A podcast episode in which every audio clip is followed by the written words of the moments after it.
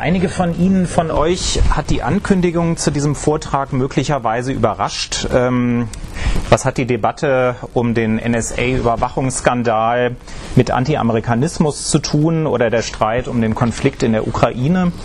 Ist Kritik an der Politik der USA nicht angebracht, außer heftige, vielleicht sogar polemische Kritik? Die Antwort heißt in meinen Augen ganz klar ja, zumindest auf die NSA-Praktiken bezogen ganz klar. Äh, Kritik an der grenzenlosen Datensammelei und am ausufernden Überwachungsapparat ist natürlich legitim. Aber darum geht es heute Abend nicht. Es geht um Anti-Amerikanismus und damit gerade nicht um Kritik. Denn der Anti-Amerikanismus nutzt die Kritik eigentlich nur als Deckmäntelchen. Es handelt sich um ein Ressentiment, das sich teils zu einer regelrechten Ideologie verdichten kann. Ich möchte heute Abend zeigen, wie das konkret aussieht und warum ich das für gefährlich halte. Ich werde dazu vor allem Beispiele aus den deutschen Medien präsentieren, Texte, aber auch Bilder und Videoausschnitte, ähm, weil ich so exemplarisch zeigen kann, wie das dahinterstehende Denken und das Argumentationsmuster funktioniert, das anti-amerikanische. Ich werde mit Beispielen zum Überwachungsskandal und zur Ukraine-Krise beginnen dann aber auch zu anderen politischen, wirtschaftlichen und kulturellen Themen kommen. Und dabei wird sich dann auch zeigen, ähm, wie breit und tief der Anti-Amerikanismus verankert ist, quer durch alle gesellschaftlichen Bereiche. Zum Schluss ähm, werde ich dann diskutieren, welche Funktion der Anti-Amerikanismus erfüllt in der Gesellschaft für die Individuen und warum ich ihn für sehr gefährlich halte. Zunächst zum politischen Bereich. Ich beginne mit einem Kommentar zum NSA-Skandal von Klaus Cox. Ähm, das ist ein bekannter Unternehmensberater, sitzt auch immer wieder in deutschen Fernsehtalkshows. Ähm, der schreibt auch regelmäßig auf dem Blog starkemeinungen.de und hier ein Ausschnitt aus einem Text vom Oktober 2013. Der Text äh, ist übertitelt mit Der amerikanische Albtraum, meine Hassliebe zu den USA. Und er schreibt hier unter anderem, das mit Angies Handy ist nicht beiläufig. Das Obamasche Antlitz, das Segensreiche, verzerrt sich in eine Fratze des Imperialismus. Das demokratische Europa ist, wie die aufgeklärte Moderne überhaupt, ein zivilisatorisches Wunderwerk. Die USA beschreibt er dann folgendermaßen, die Zügellosigkeit des Erfolgsstrebens der Puritaner, Geld als Gnade Gottes, viel Geld als Auserwählung. Was GM, also General Motors, nutzt, kann dem Land nicht schaden. Darwin hat Unrecht und Guantanamo gibt es gar nicht. Die Genfer Konvention ist, na was, ein Scheiß. Wir werden den europäischen Geist gegen den amerikanischen Ungeist stellen müssen. Ja, hier kann man die Kernelemente des Anti-Amerikanismus schon gut sehen. So kommt das Ganze hier zunächst im Gewande der Kritik ein, daher. Es geht, äh, also Anlass des Artikels ist die NSA, äh, Merkels Handy, die Überwachung, das ist alles nachvollziehbar erstmal. Der Text geht dann über diese Kritik aber eben deutlich hinaus. Amerika werden pauschal und abwertend bestimmte Stereotype zugeschrieben. Es wird als zügellos, macht- und erfolgsgeil ähm, be äh, beschrieben, als geldgierig, puritanisch, fanatisch religiös, gewalttätig, durch und durch kapitalistisch. Das Völkerrecht, die Genfer Konvention werde verachtet. Das ist aber noch nicht mal der eigentliche Punkt, denn dass man übertreibt und überspitzt, manchmal auch Klischees bedient, das kann natürlich auch ein rhetorischer Kniff sein, um einer Kritik mehr Wucht zu verleihen. Nein, was die Kritik hier zum Anti-Amerikanismus werden lässt, das ist ein ganz bestimmtes Argumentationsmuster, das sich an diesem Beispiel zeigt. Und das sieht so aus, dass quasi spiegelbildlich zu den Stereotypen Abwertungen Amerikas ein überaus positives Bild vom Eigenkollektiv gezeichnet wird, in diesem Fall von Europa. Das heißt, dieses Europa wird Amerika in einer dualistischen Weise gegenübergestellt, nicht imperialistisch, sondern demokratisch, aufgeklärt und zivilisatorisch. Das sind alles Begriffe, die in diesem Text drin stecken. Ja, und besonders deutlich wird das am Ende des Textes, wo von einem europäischen Geist und einem amerikanischen Ungeist die Rede ist. Was steckt hinter diesem Dualismus? Ähm, tatsächlich haben wir es hier mit einer Projektion negativer Erscheinungen auf Amerika zu tun. Erscheinungen, die auch in Europa zu finden sind, denn europäische Staaten sind auch kapitalistisch, führen auch Kriege, sie sind auch religiös geprägt, wenn auch anders als die USA. Und sie sind bei der Massenüberwachung ganz vorne mit dabei, wie Frankreich, Großbritannien vor allem, aber auch Deutschland äh, im kleineren Maßstab sicherlich, aber prinzipiell genauso äh, wie erst kürzlich wieder die Snowden-Dokumente belegt haben, ähm, über die der Spiegel berichtet hat in der letzten Woche. Aber all diese Dinge werden sozusagen abgespalten und nur noch an Amerika festgemacht und skandalisiert. Zugleich werden Deutschland und Europa mit positiven Gegenbegriffen aufgewertet. Das ist eigentlich der Kern des Anti-Amerikanismus, also nicht nur eine stereotype Projektion negativer gesellschaftlicher Erscheinungen auf die USA, sondern zugleich auch die positiven Selbstzuschreibungen. Auf diese Weise können Amerika und die Amerikaner letztlich für alle möglichen negativen Vorgänge verantwortlich gemacht werden und wir bleiben in diesem Bild automatisch in der Rolle der Guten. Zum Teil wird das auch noch dadurch verstärkt, dass die dunklen Seiten der deutschen Geschichte auf Amerika projiziert werden. Am Beispiel der NSA-Überwachung ist das zum Beispiel die deutsche Nazi-Vergangenheit bzw. deren Gleichsetzung mit der politischen Praxis der USA oder auch der Gleichsetzung Adolf Hitlers mit den US-Präsidenten George W. Bush und Barack Obama. Das sieht man ähm, ja sehr zugespitzt an dieser Grafik. Ähm, die ist im Zusammenhang mit dem NSA-Skandal ähm, im letzten Sommer auf vielen Blogs, auf Facebook und so weiter verbreitet worden. Nicht nur in Deutschland, auch in den USA selbst. Ähm, und das Muster ist klar. Ähm, eine drastische Projektion des Bösen schlechthin auf Amerika. Ähm, sodass die eigene Rolle, die historische, automatisch eigentlich in einem besseren Licht erscheint. Also Obama mit äh, äh, großen Ohrmuscheln, ähm, die auf die Geheimdienstüberwachung anspielen und im Grunde das Ganze eine Gleichsetzung ja mit äh, Gestapo-Methoden. Dieses Muster ist aber implizit auch in Texten zu finden, die vordergründig viel harmloser daherkommen, zum Beispiel in einem Kommentar von Jakob Augstein auf Spiegel Online zur Präsidentschaftswahl 2012. In diesem Text mit dem Titel Untergang des amerikanischen Imperiums schreibt Augstein, zur Demokratie gehört die Wahl. Aber eine Wahl haben die Amerikaner gar nicht. Obama lieferte den Beweis.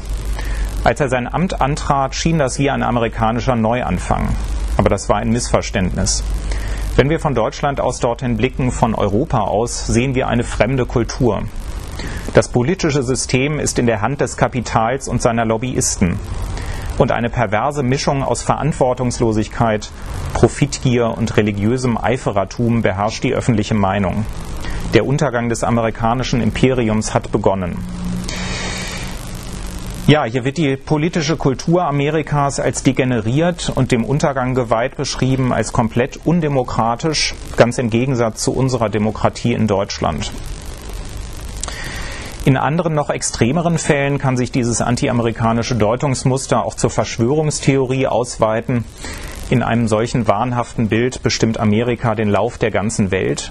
Es wird hinter jeder Krise, hinter jedem unerklärlichen Ereignis gewittert und dafür verantwortlich gemacht. Das haben wir nach den Terroranschlägen vom 11. September 2001 gesehen. Die wurden zum Teil der US-Regierung und den amerikanischen Geheimdiensten in die Schuhe geschoben. Ähm, hier nur als Beispiel drei Bücher ähm, von Andreas von Bülow, Gerhard Wisniewski und Matthias Bröckers, die sich ähm, zum Teil hunderttausendfach verkauft haben. Und auch in der aktuellen Krise in der Ukraine sind wieder jede Menge Verschwörungstheorien im Umlauf. Besonders krass bei den sogenannten Montagsdemonstrationen, die seit einigen Wochen in vielen deutschen Städten laufen. Hier ein Beispiel vom Mai in Berlin. Ein äh, Transparent, ähm, ja, die USA, also die Europa zum Krieg treiben und damit letztlich die ganze Welt in ein gefährliches Pulverfass verwandeln. Aber auch jenseits dieser Montagsdemos finden solche Verschwörungstheorien Anklang. Der linken Politiker Dieter Dehm sagte zum Beispiel zur Rolle der deutschen Medien im Ukraine-Konflikt, Zitat, Teile der deutschen Medien sind komplett in den Händen der US-Geheimdienste und anderer Geheimdienste. Sie arbeiten sehr eng mit, zusammen mit ihnen. Und im Moment wollen manche von ihnen den Konflikt vertiefen und deshalb drängen die Medien die Regierung. Sprich, die schwarz-rote Bundesregierung handelt in diesem Bild nicht aus eigenem Antrieb, sondern wird von den deutschen Medien getrieben in Sachen Ukraine, die wiederum von US-Geheimdiensten gesteuert würden. Der altgediente Journalist Peter Schollatur ähm, sieht das ganz ähnlich ähm, in Bezug auf die Ukraine. Er sagte dazu dem Tagesspiegel in einem Interview, zur Ukraine, da spielen die USA verrückt im Moment. Die führen den Kalten Krieg fort. Wir regen uns zu Recht über die NSA auf. Aber man musste schon sehr naiv sein, um nicht zu wissen, dass diese Überwachung stattfindet. Das größere Problem sind Fabriken der Desinformation, ob sie sich nun in North Carolina, London oder Israel befinden. Die zielen auf deutsche und europäische Medien und das klappt von der Taz bis zur Welt ein Unisono, was die Ukraine betrifft. Sprich, deutsche und europäische Medien werden manipuliert und zwar von außen. Die USA, Israel und Großbritannien, das für ihn offenbar nicht wirklich zu Europa zählt, sind Täter und wir nur unschuldige Opfer. Auffällig ist, dass Schollatur wie hier wie aus dem Nichts Israel erwähnt. Was hat Israel eigentlich mit dem Ukraine-Konflikt zu tun, könnte man sich fragen. Ähm, tatsächlich kann man das wohl nur damit erklären, dass Anti-Amerikanismus oft mit Antisemitismus einhergeht. Ähm, auch das zeigt sich besonders deutlich auf den Montagsdemos. Ähm, ich zeige jetzt einen kurzen Ausschnitt aus einer Rede von Jürgen Elsässer. Ähm, auf der Berliner Demo im April diesen Jahres. Elsässer war früher mal konkret und junge Weltredakteur, gibt heute das rechtsextreme Kompakt-Magazin heraus und er spricht hier auf der Berliner Montagsdemo im April über die Herrschaft der internationalen Finanzoligarchie, die das Volk abzocken und zum Krieg aufhetzen würde. Und internationale Finanzoligarchie, das klingt vielleicht ein bisschen abstrakt.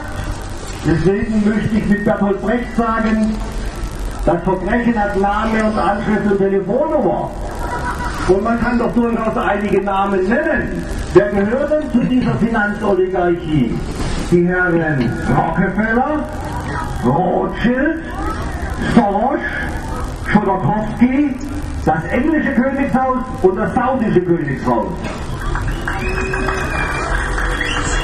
Und warum soll es Antisemitismus sein, wenn man darüber spricht, wie diese winzig kleine Schicht von Geldaristokraten die Federal Reserve benutzen, um die ganze Welt ins Chaos zu stürzen?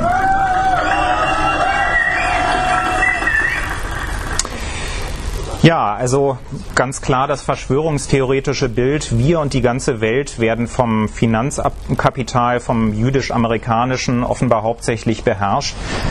Der Antisemitismus äußert sich dabei allein über die Namen, die Elsässer in die Runde wirft, wie Rothschild, Rothschild Soros und Khodorkovsky oder über Schlagworte wie Geldherrschaft und Finanzoligarchie. Das sind Begriffe, die einschlägig konnotiert sind und die sofort verstanden werden von den entsprechenden Personen. In Form solcher Verschwörungstheorien erscheinen Anti-Amerikanismus und Antisemitismus sehr eng verknüpft auch wenn zum Beispiel von der jüdischen Lobby oder der Israel-Lobby in Washington die Rede ist. Denn das ist ein sehr verbreitetes Bild, dass jüdische Interessen hinter der amerikanischen Politik stecken würden und die Juden die wahre Macht in Amerika hätten. Aber warum das alles? Warum lassen wir die Deutschen das mit uns machen? Auch dazu gibt es auf den Montagsdemos Erklärungen, zum Beispiel hier in Berlin äh, wiederum vom April. Ähm, ein Transparent 70 Jahre Besatzung Deutschlands sind genug, USA go home. Das ist ein Kernelement, ein weiteres des Anti-Amerikanismus, das Bild, dass Deutschland immer noch besetzt sei und ein Vasall der USA, nicht selbstständig, sondern ein Marionettenstaat. Das heißt, hier schwingt auch ein starker nationalistischer Impuls mit rein. Deutschland soll stärker und eigenständiger werden, den USA die Krallen zeigen, die Vergangenheit unter der alliierten Besatzung endgültig hinter sich lassen. Ein solcher Normalisierungswunsch, ähm, der scheint auch in einem Artikel des Dramatikers Rolf Hochhuth auf aus der Berliner Zeitung, ebenfalls zur Krise in der Ukraine. In dem Text Es geht nicht um die Krim äh, schreibt er hier unter anderem, Durchaus geblieben ist die deutsche Instinktlosigkeit, den USA zu parieren, wenn die ihre Interessen vertreten, die niemals die unseren sein können. Einfach deshalb nicht, weil die Russen unsere allernächsten Nachbarn sind, nicht aber die Amerikas. Bismarck würde sich im Grabe umdrehen, wenn er wüsste, was Europäer sich hier von den Amerikanern aufbürden lassen.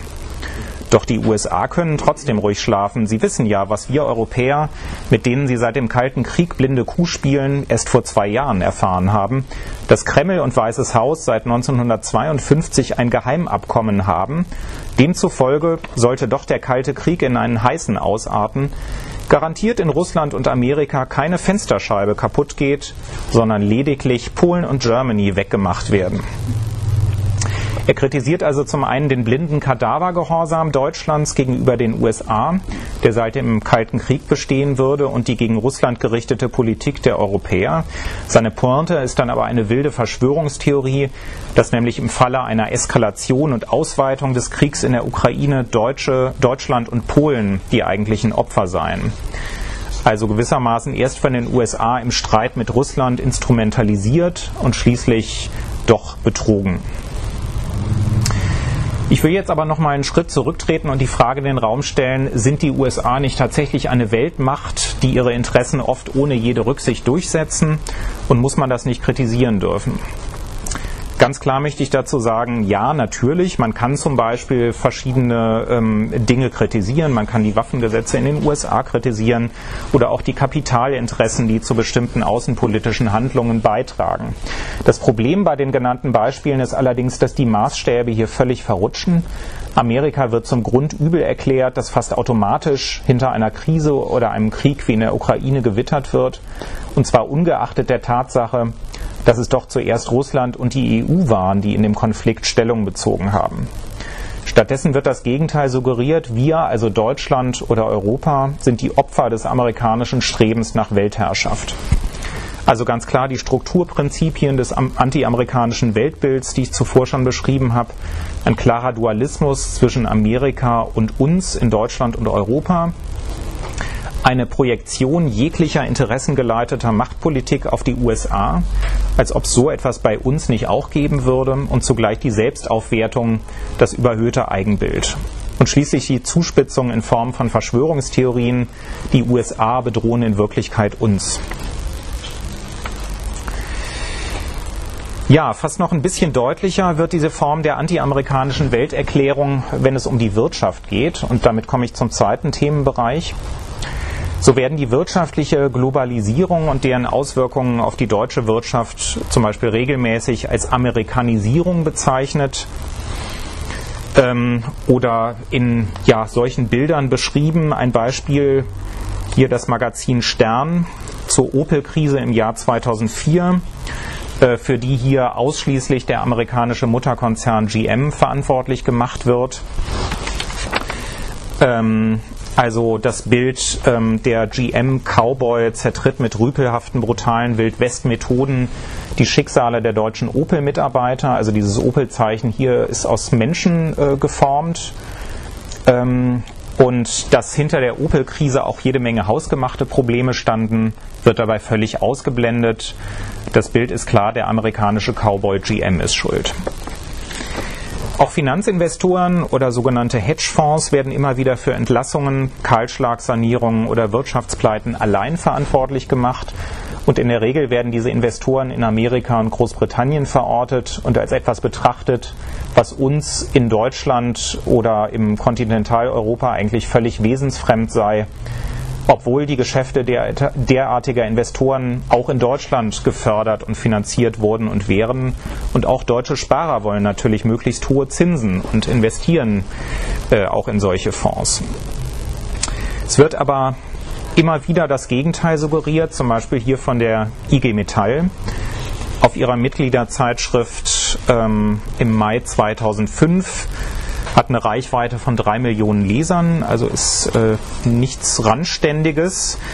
Ähm, also hier das Bild, die amerikanischen Finanzinvestoren in Form von Parasiten, von, von Stechmücken, die die deutsche Wirtschaft aussaugen wollen.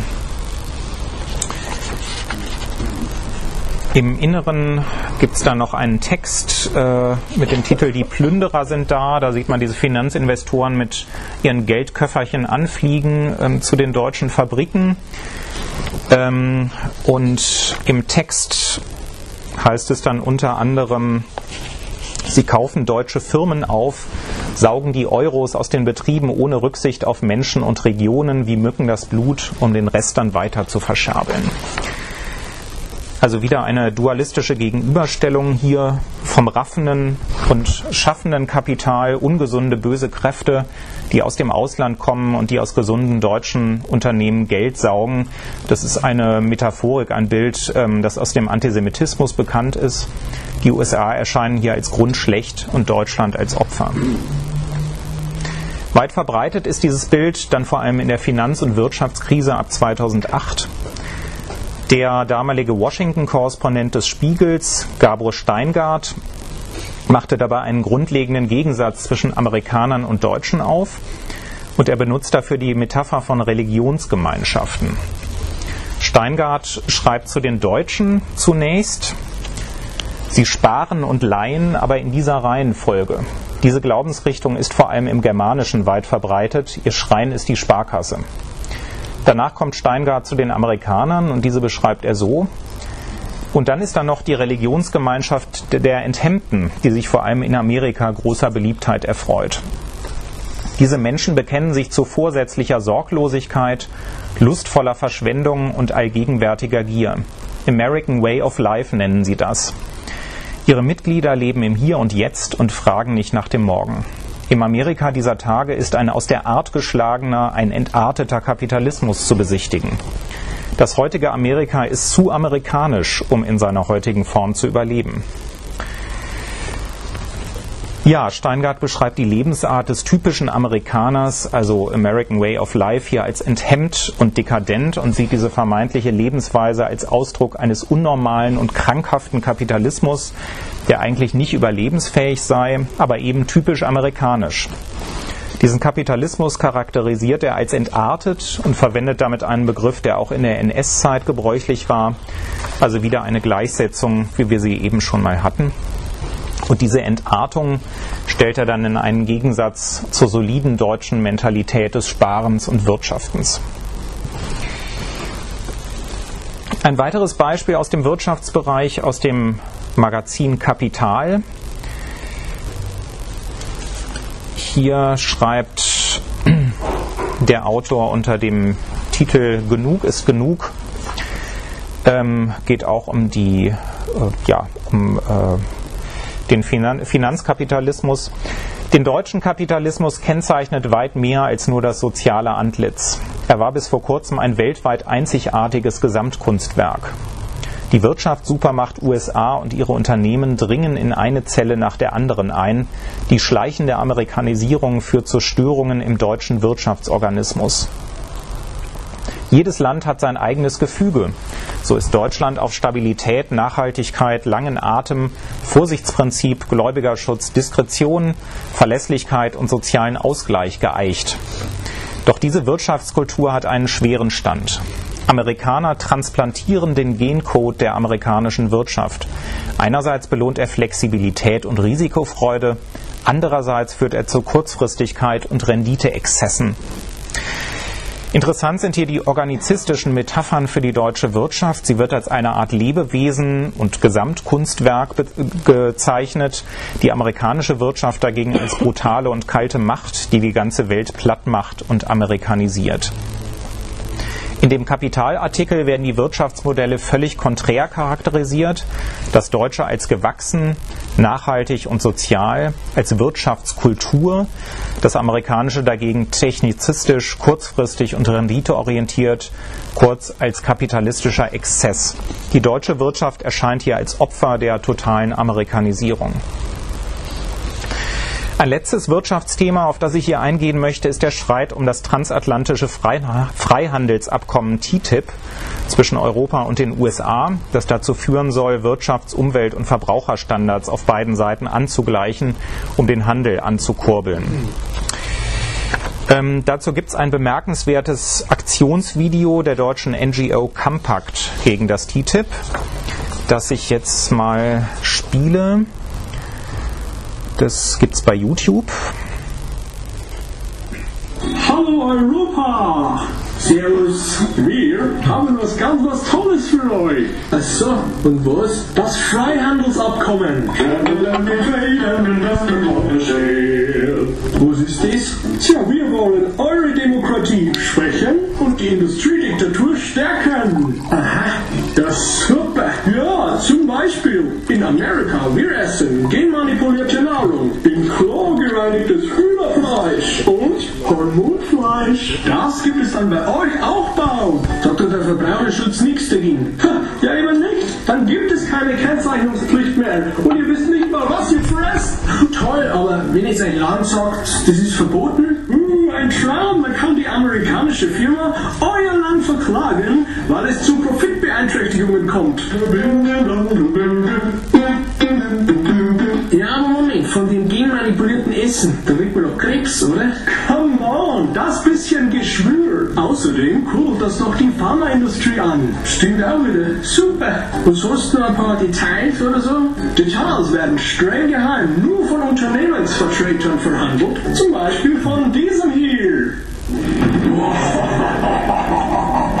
Mit schrecklichen guten Gift in euren Boden hinein. Verbraucher und Datenschutz werden Geschichte sein. Eure Landwirtschaft, wir bluten euch auf und holen den letzten Cent aus euch raus. Ja, aber wenn wir das nicht wollen, Wir leben schließlich in einer Demokratie. das folgt, wenn du glaubst, dass du in einer Demokratie lebst. Ja, dann gibt's eigentlich nur noch eine Lösung und die ist recht amerikanisch. Ja, welche denn? Oh.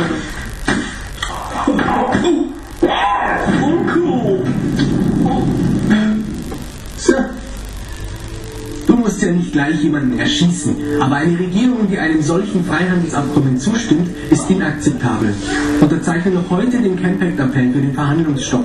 Es ist deine Stimme, dein Leben, deine Entscheidung. Unterzeichnen, weiters.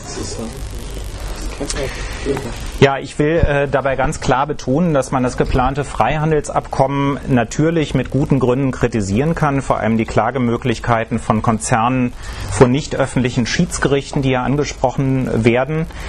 Äh, aber natürlich auch die Befürchtung, dass hohe Verbraucher- und Umweltstandards in einigen, einigen Bereichen abgesenkt werden könnten. Aber das betrifft ja auch die Standards in den USA, die dort in einigen Bereichen eben auch höher sind als die europäischen Standards. Und das Problem äh, ist der Gegensatz, der in diesem Film aufgemacht wird. Äh, das ist wieder mal der alte. Dort in Amerika herrschen die Konzerne, wird die Umwelt verschmutzt und die Gesundheit der Menschen ruiniert. Und hier bei uns in Europa ist es genau andersrum. Noch, so scheint es in dem Video. Denn dieser Klischee-Elvis-Amerikaner sagt dort, wir wollen eure Demokratie schwächen und unsere Industriediktatur stärken. Wir bluten euch aus, holen den letzten Cent aus euch raus. Also nicht, dass beide Seiten miteinander verhandeln und dass natürlich auch Europa versuchen wird, so viel wie möglich für sich rauszuschlagen, für die europäischen Konzerne, sondern wir als Opfer der Amerikaner. Das ist eben das völlig falsche Bild. Dazu kommt, dass ich auch hier wieder die aus dem Antisemitismus bekannte Metapher des geldgierigen Aussaugens findet und das Ganze noch mit dem Holzhammer verdeutlicht durch den amerikanischen Elvis auf der einen und den bayerischen Bauern auf der anderen Seite, der am Ende zur sogenannten amerikanischen Lösung greift, nämlich zur Waffe. Also wieder mal das Bild Kommerz und Waffengewalt auf der einen Seite, ländliche Kultur und Gutgläubigkeit auf der anderen Seite. Eine solche Kritik führt völlig in die Irre, weil sie suggeriert, dass uns das Freihandelsabkommen von außen aufgedrückt werden soll von den Amerikanern. Tatsächlich aber wird es seit Jahren von beiden Seiten, von den USA und von Europa vorangetrieben.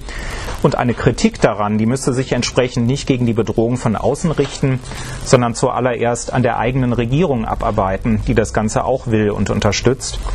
Aber die antiamerikanische Lösung ähm, scheint hier viel einfacher, die Projektion aller negativen Auswüchse auf Amerika. Ja, dann komme ich zum äh, dritten Bereich ähm, der Kultur. Dazu als erstes ein Beispiel, ähm, Auszüge aus einem Artikel des Regisseurs Wim Wenders aus der Frankfurter Rundschau von 2007. In diesem Text ähm, mit dem Titel Das Bild von Europa zwischen den Zeilen schreibt Wenders, es geht in der globalisierten Welt eine geringere Gefahr von der Europäisierung aus als zum Beispiel von einer Amerikanisierung. In, Amer in Amerika ist das Individuum vor allem die kleinste mögliche Wirtschaftseinheit. Hier in Europa ist das Individuum die kleinste Kultureinheit. Mit seiner Sprache, seiner Region, seinen Bildern, seiner Musik, seinen Mythen und Geschichten, seiner Ideologie, seinem Land, kurz seiner Diversität, seiner Andersheit, seiner Eigenheit. Es gibt kein sozialeres Gefüge irgendwo sonst auf der Welt, keine friedlichere Gemeinschaft von Völkern, keine demokratischere Tradition. Das ist wirklich bemerkenswert. Wenders sieht die echte, wahre Kultur ausschließlich in Europa zu Hause. Er zeichnet das Bild einer vielfältigen kulturellen Gemeinschaft. Und dass er Europa dabei auch noch eine längere demokratische Tradition zuspricht als den USA, ist natürlich extrem geschichtsvergessen, gerade wenn er als Deutscher so etwas sagt. Man denke nur an die NS-Vergangenheit oder auch an die DDR. Und auch die europäische Kolonialgeschichte ignoriert er komplett. In Amerika dagegen sieht Wenders im Grunde nur Menschen, die nach ökonomischen Kriterien handeln und denken. Dieser dualistische Gegensatz, die europäische Kultur als schöpferisch, uneigennützig und echt, die amerikanische Kultur dagegen als profitgetrieben, kommerziell und oberflächlich und dadurch umso gefährlicher, dieser Gegensatz ist ein weiterer Kernbestandteil des Anti-Amerikanismus. Interessant erscheint mir allerdings, dass amerikanische Kulturprodukte nicht nur Hass auf sich ziehen, sondern auch Neid oder Bewunderung und dass sie in Deutschland oft sehr erfolgreich sind. Man denke nur an die vielen Hollywood-Filme oder äh, neuerdings TV-Serien.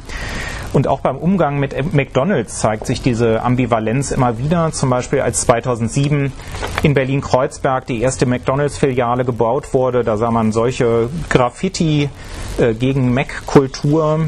Es gab riesige Proteste, sogar eine Bürgerinitiative ähm, gegen McDonalds. Aber seitdem die Filiale offen ist, läuft das Geschäft erfolgreich und weitgehend ungestört und das mitten in Kreuzberg. Aber warum ist die amerikanische Kultur faktisch so erfolgreich, auch oder vielleicht sogar gerade in Deutschland? Warum lassen die Deutschen das mit sich machen, wenn es doch so verderbt und schlecht sein soll? Der Philosoph Richard David Precht schrieb dazu in einem Spiegel-Essay 2009, Zitat, den dauerhaften ideologischen Sieg über Nazi-Deutschland erzielten die westlichen Besatzungsmächte ja auch nicht durch ihre Panzer, sondern durch die Einführung von Nylonstrümpfen, Jazzmusik, Kaugummi, Jeans, Hollywood und Coca-Cola. Mehr als drei Viertel der Welt hat man inzwischen erfolgreich mit dieser Kultur unterwandert. Und dann schreibt er, dieser American Way of Life sei die erfolgreichste Massenvernichtungswaffe des 20. Jahrhunderts. Sprich, wir sind durch die amerikanische Besatzungszeit quasi umerzogen worden. Der American Way of Life hat unsere Kultur platt gemacht und zerstört. Die amerikanische Kommerzkultur hat uns gefügig gemacht und fest im Griff. Und genau deshalb, das ist die anti-amerikanische Erklärung, ist die amerikanische Kultur so schlecht und so erfolgreich zugleich. Und wir sind mal wieder die Opfer. Ja, nachdem ich nun Beispiele aus Politik, Wirtschaft und Kultur gezeigt habe, möchte ich meine Thesen kurz zusammenfassen und dann diskutieren, welche Funktion der Anti-Amerikanismus für die Individuen und in der Gesellschaft erfüllt. Die Beispiele haben gezeigt, dass Amerika und die Amerikaner in allen drei Bereichen in einer stereotypen Art und Weise als gefährlich, eigennützig, profitgierig, künstlich, oberflächlich und dekadent charakterisiert werden. Dazu muss ich natürlich sagen, ganz klar in antiamerikanischen Texten, das waren natürlich nur Ausschnitte. Es gibt selbstverständlich viele andere Texte, Zeitungsartikel, Rundfunk, TV-Beiträge, die nicht derart stereotyp sind. Darüber hinaus habe ich aber auch gezeigt, dass eine sprachlich sehr zugespitzte, stereotype Sicht auf Amerika noch keinen Anti-Amerikanismus ausmacht. Das machen nämlich erst die Strukturprinzipien, die in diesen Texten stecken, also das Denkmuster, was da zum Vorschein kommt. Ähm, zum einen die Projektion negativer politischer, wirtschaftlicher oder kultureller Vorgänge auf Amerika die zweitens mit einer kollektiven moralischen Selbstaufwertung einhergeht, sodass drittens ein dualistisches Bild entsteht, Amerika gegen uns. Und viertens dann noch zugespitzt, teilweise in Form von Verschwörungstheorien, wonach Amerika die ganze Welt regiert. Es ist erst dieses Zusammenspiel von Dualismus, Projektion, Selbstaufwertung und zugespitzt Verschwörungsdenken, das die Kritik zum Anti-Amerikanismus gerinnen lässt. Man kann den Anti-Amerikanismus deshalb als Welterklärungsmuster bezeichnen, der eine ideologische Funktion übernimmt, nämlich das unübersichtliche Weltgeschehen scheinbar schlüssig zu erklären ähm, und einen vermeintlich Schuldigen für gesellschaftliche Missständen und Krisen zu benennen, ob sich jetzt um Kriege handelt oder um wirtschaftliche und kulturelle Umbrüche. Auf diese Weise erscheint die Welt dann wieder klar und übersichtlich. Wenn man die drei Bereiche Politik, Wirtschaft und Kultur nun miteinander vergleicht, dann ist festzustellen, dass antiamerikanische Töne oft besonders schrill und laut im Zusammenhang mit politischen Vorgängen geäußert werden, zum Beispiel in Bezug äh, in neuerer Zeit äh, auf die Geheimdiensteskapaden oder auf Waffengesetze, auf Kriege wie, wie in der Ukraine oder im Nahen und Mittleren Osten. Klar ist aber auch, dass bei all diesen Themen immer wieder auch eine starke legitime Kritik mit reinspielt, die zwar überspitzt und polemisch sein mag, aber insgesamt oft auch sachlich begründet und legitim ist und die man deshalb nicht als antiamerikanisch bezeichnen kann. Insofern ist der Antiamerikanismus im politischen Bereich oft schwer zu identifizieren. Ähm, Im kulturellen Bereich wiederum ist der Antiamerikanismus noch schwächer ausgeprägt. Insgesamt so starke Beispiele wie die, die ich eben zitiert habe, sind doch eher die Ausnahme. Der Tenor ist dann aber, aber meist klar, die USA, die haben eigentlich gar keine echte Kultur, sondern eigentlich nur eine oberflächliche Kommerzkultur. Da bestimmt eben die Wirtschaft alles. Interessant erscheint mir dabei vor allem diese Mischung aus Verachtung und Faszination für die amerikanische Kultur, die immer wieder durchkommt. Man kann das als Projektion verleugneter Wünsche auf Amerika deuten. Man hält sich zwar eigentlich für etwas Besseres und will mit dieser angeblich so minderwertigen und durchkommerzialisierten Kultur nichts zu tun haben, aber so einen Burger oder Hollywood-Blockbuster zieht man sich dann doch mal gerne rein. Ähm, und von diesem Selbstbetrug mal abgesehen ist das Ganze sowieso ziemlicher Quatsch. Nur um ein Beispiel zu nennen, ähm, der erfolgreichste deutsche Film aller Zeiten ist nicht etwa ein hochwertiger Arthouse-Streifen, sondern der Schuh des Manitou. Am stärksten scheint mir der Anti-Amerikanismus insgesamt aber im Bereich der Wirtschaft zu sein. Hier dient er dazu, die undurchschaubaren Erscheinungen des entgrenzten Kapitalismus zu rationalisieren, indem Amerika die Schuld daran gegeben wird. Amerika als Symbol für die Globalisierung also. Das kommt besonders deutlich zum Ausdruck im Begriff der Amerikanisierung, der für etwas Schlechtes, Zersetzendes und Zerstörerisches steht. Dieser antiamerikanische Diskurs, der sich am wirtschaftlichen Geschehen festmacht, der geht quer durch alle großen deutschen Medien. Es ist ein Welterklärungsmuster, das im gesellschaftlichen Mainstream breit verankert und akzeptiert ist. Dabei werden auch strukturelle ähm, Parallelen zum modernen Antisemitismus deutlich, der ja auch ein ideologisches Welterklärungsmuster in der kapitalistischen Moderne darstellt, nur dass alles Schlechte hier eben auf die Juden projiziert wird. Allerdings, das muss man ganz klar sagen, gibt es einen fundamentalen Unterschied. Der Antisemitismus richtet sich gegen eine gesellschaftliche Minderheit. Er hat eine gewalttätige und mörderische Praxis. Es sind also vor allem Überschneidungen mit dem Anti-Amerikanismus, die in der Denkweise liegen und die den Anti-Amerikanismus zusätzlich radikalisieren, zum Teil auch mit offenem Antisemitismus, wenn es etwa gegen, das jüdische Finanzkapital in den USA geht oder gegen die jüdische Lobby. Der Anti-Amerikanismus ist aber auch deshalb so erfolgreich, weil es hier im Gegensatz zum Antisemitismus kaum eine Hemmschwelle in der öffentlichen Debatte gibt, denn die real sehr mächtige Stellung der USA macht das Land zu einer geradezu idealen Projektionsfläche. Dazu kommt aber auch, dass der Anti-Amerikanismus oft nationalistisch grundiert ist. Dieser Nationalismus erscheint oft als fortschrittlich oder wird so dargestellt, weil er sich auf vermeintlich positive europäische Eigenschaften bezieht, also das soziale, friedliche, kulturell tiefgründige Europa, aber eben immer nur in Abgrenzung zu den USA.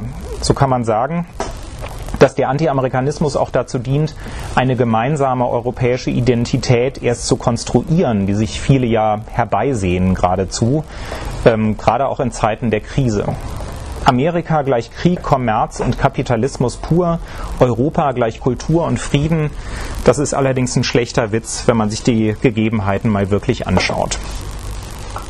In der Abwehr amerikanischer Einflüsse scheint aber auch ein starker deutscher Nationalismus auf, der die ungeliebte NS-Vergangenheit und deren Folgen die amerikanische Besatzung endgültig beiseite wischen will und hinter sich lassen will, um eine Normalisierung der deutschen Geschichte und Identität zu erreichen. Und das geht eben am besten, wenn Amerika zum Beispiel mit Nazi-Vergleichen dämonisiert wird. Ein Blick auf die Geschichte zeigt, dass antiamerikanische Deutungen auch in früheren Krisenzeiten populär waren, wenn auch in anderer Form. So wurde Amerika schon im 19. Jahrhundert für seine vermeintlich minderwertige Unkultur verachtet und für die Allgegenwart des Geldgeschäfts, aber eben auch für seine demokratische Gesellschaftsordnung, die alles gleich machen würde, alle natürlichen Unterschiede der gesellschaftlichen Stände verwischen würde. Heute wird den USA in dieser Hinsicht genau das Gegenteil vorgeworfen nämlich dass unsere Demokratie äh, bedroht wird durch die USA.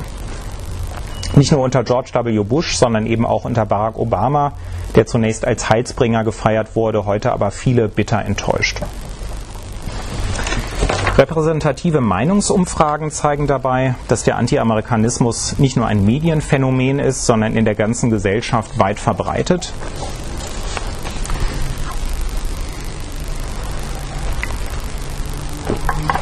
Hier nur einige Beispiele.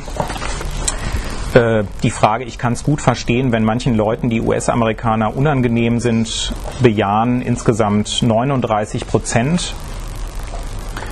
Ähm, ein anderes Beispiel, die Menschen in den USA sind überaus eigennützig und egoistisch, 32 Prozent. Die US-amerikanischen Spekulanten zerstören die Werte der sozialen Marktwirtschaft, 82 Prozent. Oder die US-amerikanische Kultur ist oberflächlich, stimmt die Hälfte der Deutschen zu, dieser These. Ja, abschließend möchte ich nochmal betonen, dass Kritik natürlich legitim ist. Anti-amerikanische Welterklärungen aber sind das glatte Gegenteil. Sie sind Ausdruck einer konformistischen, oft reaktionären Haltung, weil dabei alle negativen Entwicklungen immer nur in Amerika verortet werden, statt sich auch mal an die eigene Nase zu fassen und auf Veränderungen hierzulande zu drängen. So bleibt das anti-amerikanische Aufbegehren ohne Konsequenz für die Missstände in der eigenen Gesellschaft es suggeriert, dass bei uns doch eigentlich alles in Ordnung wäre, wenn der Übeltäter Amerika die Welt nicht ins Unglück stürzen würde. Der Anti-Amerikanismus kleistert real vorhandene Probleme also zu, statt sie zu lösen. Und er befördert einen nationalen Chauvinismus, vor allem in Krisenzeiten ergibt das ein gefährliches Gebräu aus Hass, Neid und Wahn. Ja, und damit bin ich am Ende angelangt und freue mich auf die Diskussion.